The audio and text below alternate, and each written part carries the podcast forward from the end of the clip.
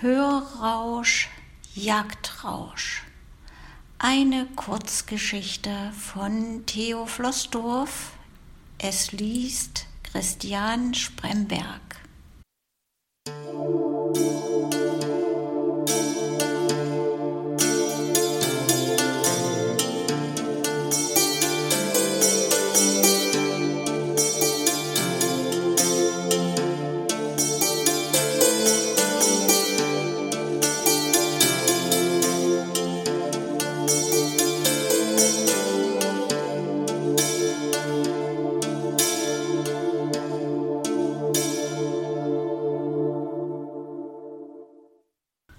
Schleiereule öffnete träge ihre Augen.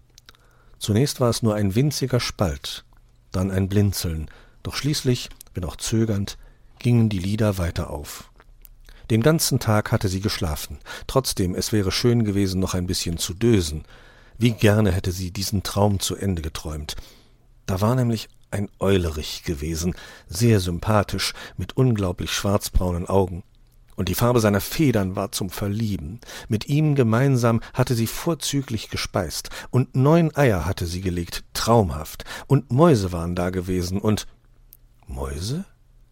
Ihr fiel ein, sie hatte Hunger.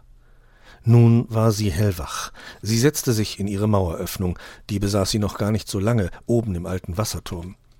Im Gemäuer fehlten ein paar Backsteine, und dahinter lag ihre Wohnung. Sie hatte keine Lust gehabt, einen eigenen Horst zu bauen. Auch war ihr klar, dass keiner ihrer Bekannten selbst bauen würde. Alle wohnten sie lieber in Dachstühlen von Scheunen, in ausrangierten Greifvogelhorsten oder in alten Krähen- und Elsternnestern. Dort konnte man ein bisschen auspolstern, das reichte völlig.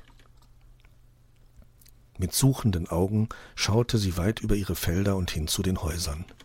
Doch heute Nacht war es derart dunkel, dass sie kaum etwas erkennen konnte. Das war äußerst selten der Fall. Dennoch würden die wenigen Sterne ausreichend Licht geben, zumindest genug, um die wichtigen Dinge sehen zu können. Mit ein paar Bewegungen lockerte sie ihre Flügel. Das tat sie immer, denn wenn die Federn ganz weich waren und im richtigen Winkel standen, konnte sie geräuschlos fliegen. Kein Beutetier hörte sie dann kommen. Da vorne der Schatten, das war der Kirchturm. Links zeichnete sich ihre Eiche gegen den Himmel ab. Dort war alles ruhig. Sie flog hinüber und machte es sich auf ihrem Lieblingsast gemütlich. Dann begann sie, in die Runde zu lauschen und ihre Hauptaufmerksamkeit vom Sehen auf das Hören zu verlagern. Sie richtete ihren Gesichtsschleier so weit aus, dass die Schleierfedern einen Schalltrichter bildeten.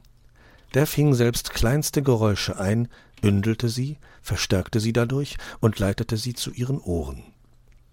Bald schon gab es nichts anderes mehr auf dieser Welt, nur noch das Hören. Alles in ihr war Ohr, alles horchte. Doch kein einziger Laut war da, kein einziger Laut. Natürlich drängten die Geräusche der nahen Autobahn herüber.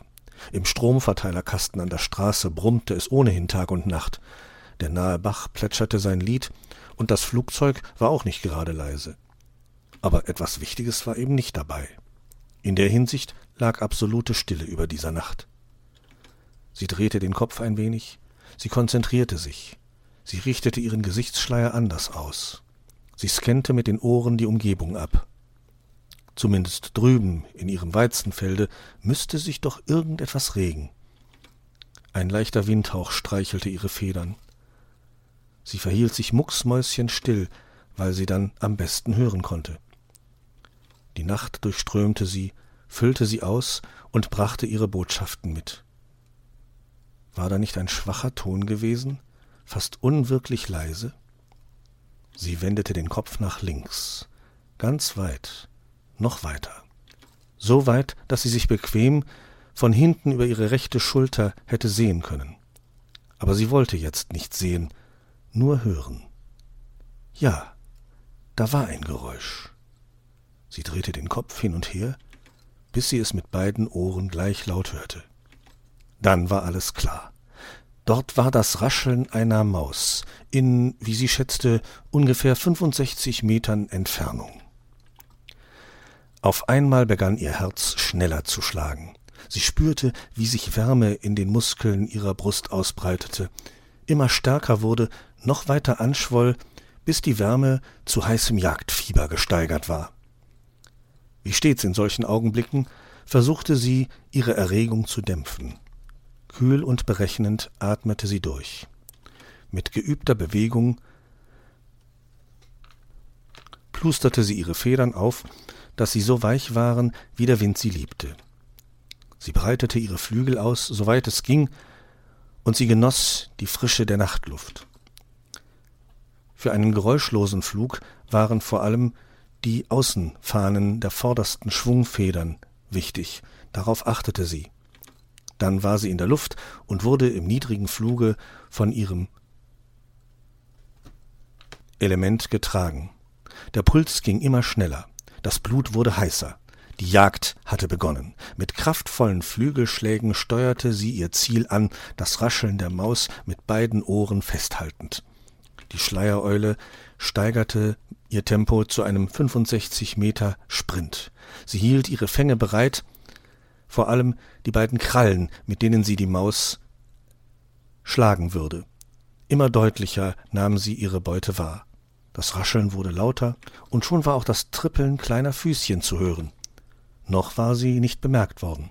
Völlig arglos trippelten die Füßchen ihre letzten Schritte auf dem Lebensweg. Dann war die nächtliche Jägerin heran, stürzte sich hinunter, und die Krallen taten ihre Arbeit.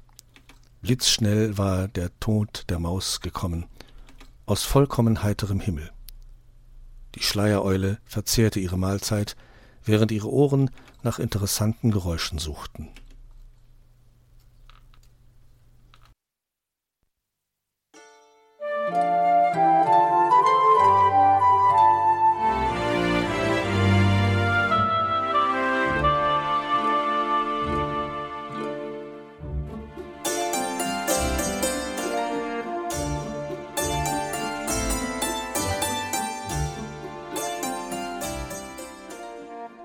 Hörtest eine Audioproduktion von Blinzeln Media, zu finden im Internet auf www.blindzellen.org. Blinzeln schreibt man in unserem Fall immer mit einem D in der Mitte. Wenn du uns gerne kontaktieren möchtest, so geht das einerseits per E-Mail an podcast.blindzellen.org oder du verwendest dafür unser Kontaktformular auf unserer Homepage direkt zu finden unter kontakt.blindzellen.org. Wenn du uns einen Audiobeitrag für die Sendung zukommen lassen möchtest, dann benutze doch hierfür am einfachsten unseren Podcast Anrufbeantworter. Den erreichst du im deutschen Festnetz unter der Telefonnummer 05165 439 461. Und wenn du aus dem Ausland anrufst, dann ersetze einfach die vorangegangene 0 gegen die Ländervorwahl für Deutschland. Das ist die 0049. Wir freuen uns über Lob, Kritik, eine Rezension oder Bewertung unserer Audioproduktion dort, wo du sie gehört hast. Konnten wir dich hiermit gut unterhalten und informieren? Du findest bei Blinzeln zahlreiche weitere Audioproduktionen aus allen Bereichen und zu allen Themen. Entweder bei uns auf der Homepage www.blinzeln.org oder dort, wo es Podcasts gibt.